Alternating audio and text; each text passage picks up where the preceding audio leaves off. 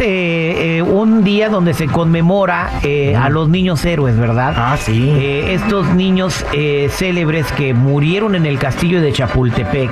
Y cuenta la leyenda que uno se aventó, que a otro lo aventaron, este, que otro se, en fin, que lo correteó un gringo y le clavó la, pues no, no me acuerdo cómo se llama la cosa esa, Ballesta. la ballesta en la espalda, pero bueno, para hablar de este, este tema de los niños héroes, tenemos a un historiador, él se llama Adrián Gutiérrez y está aquí con nosotros. Bienvenido, Adrián. Yo, ¿cómo están? Este, yo encantado de estar con ustedes, a ver cuándo me invitan allá a Los Ángeles porque quiero conocer Disney. Bueno, nosotros también. Oye, Nos invitan. eh, Adrián, este, platícanos la historia real de los niños héroes, por favor. Queremos oírlo, tú que has estudiado eso. Mira, cuando andamos en, en la primaria, ¿quién no le cuentan la historia de los niños héroes y sale de la primaria a su casa a agarrar una bandera y aventarse de la azotea de su casa? Porque dices, no, yo... Dime si es cierto o no. O sea, Sí. uno a los 7, 8 años le cuentan la historia de los niños héroes de Chapultepec, que así no la cuentan, así no la cuentan.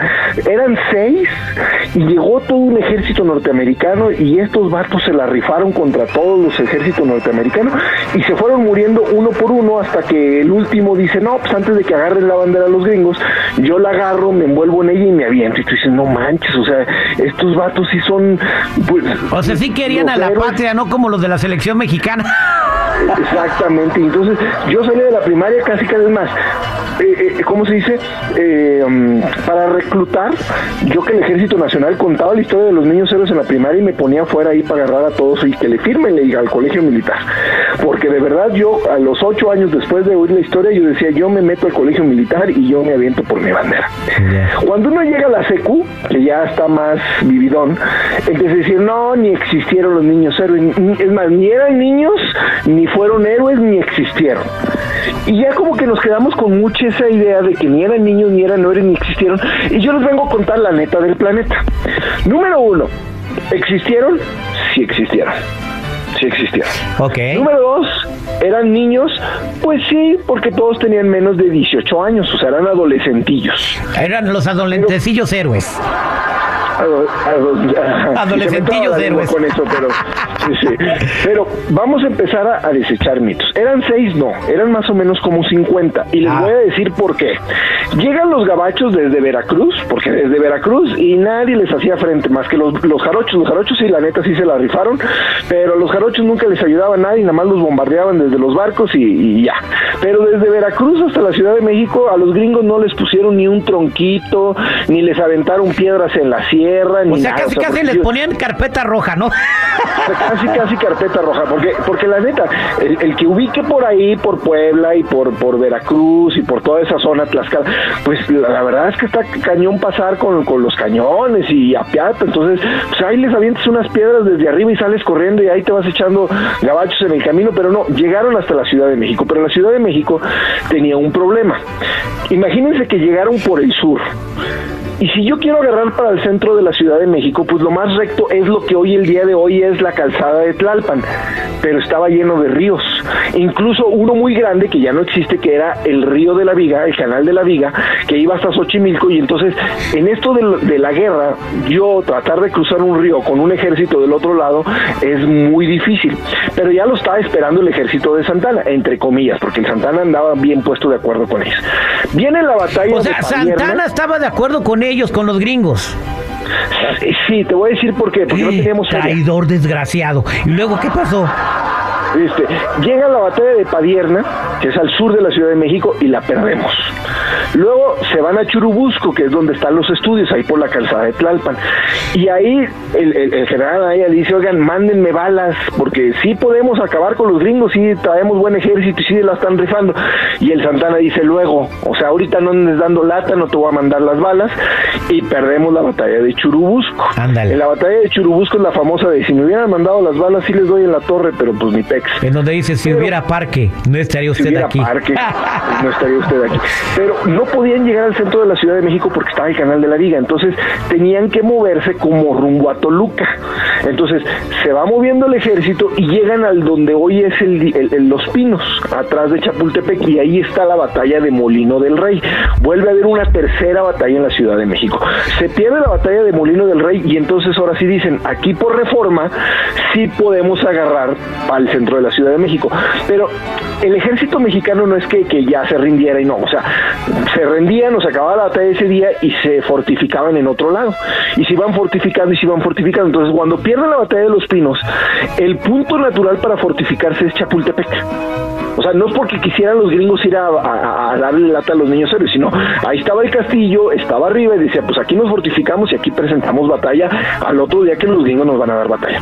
A los morros fifís, fíjate cómo lo voy a decir terrible, a los morros fifís de que estaban estudiando en el castillo de Chapultepec. O sea, los, que estaban en el castillo de... Aquí hay que poner esto en contexto.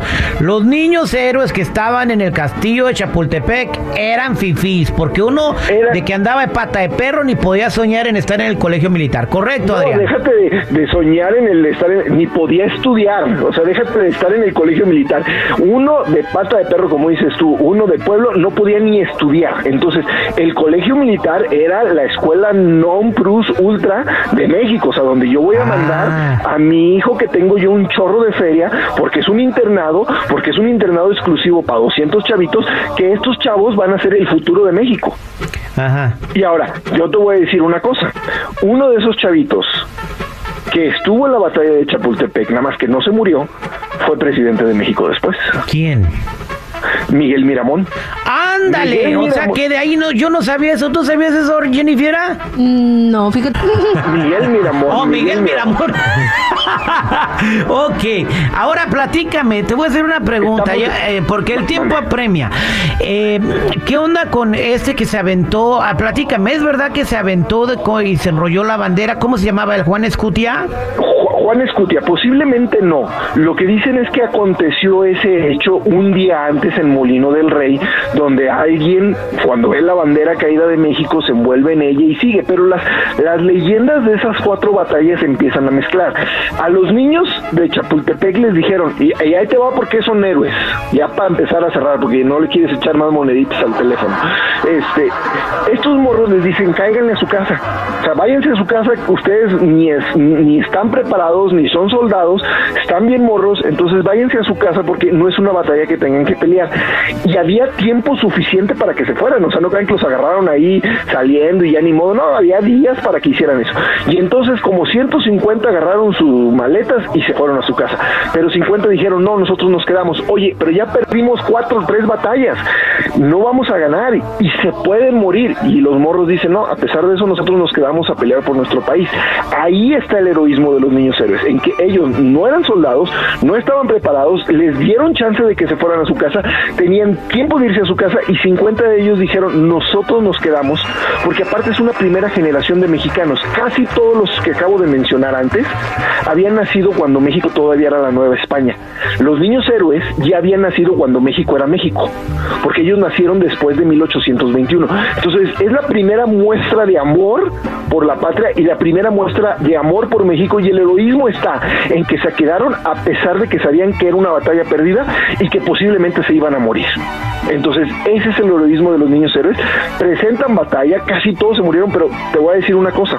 Esa batalla estuvo tan, tan reñida que eran mil mexicanos, poquito menos, como 900, contra cinco mil gringos. Ah, no, pues wow. Oye, pero no entiendo yo cómo. Eh, yo siempre he pensado que esa batalla contra Estados Unidos se pudo haber ganado si, si la hubieran querido ganar, pero como tú dices, había un traidor en nuestras filas que es Santana, el que, el que entregó por, por, por unos miles de dólares la mitad del territorio de, de México a los gringos, ¿no? Oye, oye, Adrián, este Terry, yo, yo, yo sabía, ¿da? de buena fuente se veía, aunque yo llegué a primero de primaria, yo supe que andaban en Pachanga, andaban pisteando y los vatos se, alocaron. Que los agarraron borrachos. Sí, uno, no, de ellos se aventó. Ni de chiste. ¿No es cierto? Ni de chiste. Y mira, no solamente Santana traicionó a México, todos los mexicanos que veían pasar un gringo y no le aventaban una piedra o le ponían un tronco traicionaban a México porque les valía. O sea, al mexicano en ese entonces no le importaba si volvíamos a ser la nueva España, si volvíamos a ser parte de España, si nos conquistaban los gringos o nos separábamos como los tejanos, este, ya lo estaban haciendo desde 1836 o los yucatecos, o sea, no había una identidad de país. Entonces, el heroísmo está en que aparte, por cada mexicano que se murió, se llevaron a tres gringos. Es la batalla en esta, eh, o sea, de un ejército norteamericano donde más bajas han tenido por cada rival. De hecho, en los, en los uniformes de los Marines hay una banda negra porque esa batalla los hizo perder muchísimos soldados. O sea, hay otras batallas donde por número han muerto más, pero eran mil contra cinco mil y por cada mexicano que se murió se llevaron a tres. Exactamente, pues ahí está la verdadera historia de los niños héroes con mi compa Adrián Gutiérrez y para toda la gente que te quiera seguir y, escuchar más de tus historias reales, porque si te documentas, ¿cómo te pueden seguir, Adrián? Oye, al programa más popular de Los Ángeles, California, yo quiero que me siga la mitad de Los Ángeles y más. Vayan a mi Instagram, Adrián Gutiérrez Ávila, Instagram Adrián Gutiérrez Ávila, síganme, manden un mensaje de que me, oyeron ahí con el terrible y yo les regalo códigos para que descarguen mi libro de 100 cosas que todo mexicano debe de saber, donde viene esta historia de los niños héroes y muchas otras más. Instagram Adrián Gutiérrez Ávila y pues cuando quieras te sigo platicando de lo que viene, de la independencia y de lo que gustes. Gracias, estamos al aire con el terrible. Hablamos pronto, Adrián.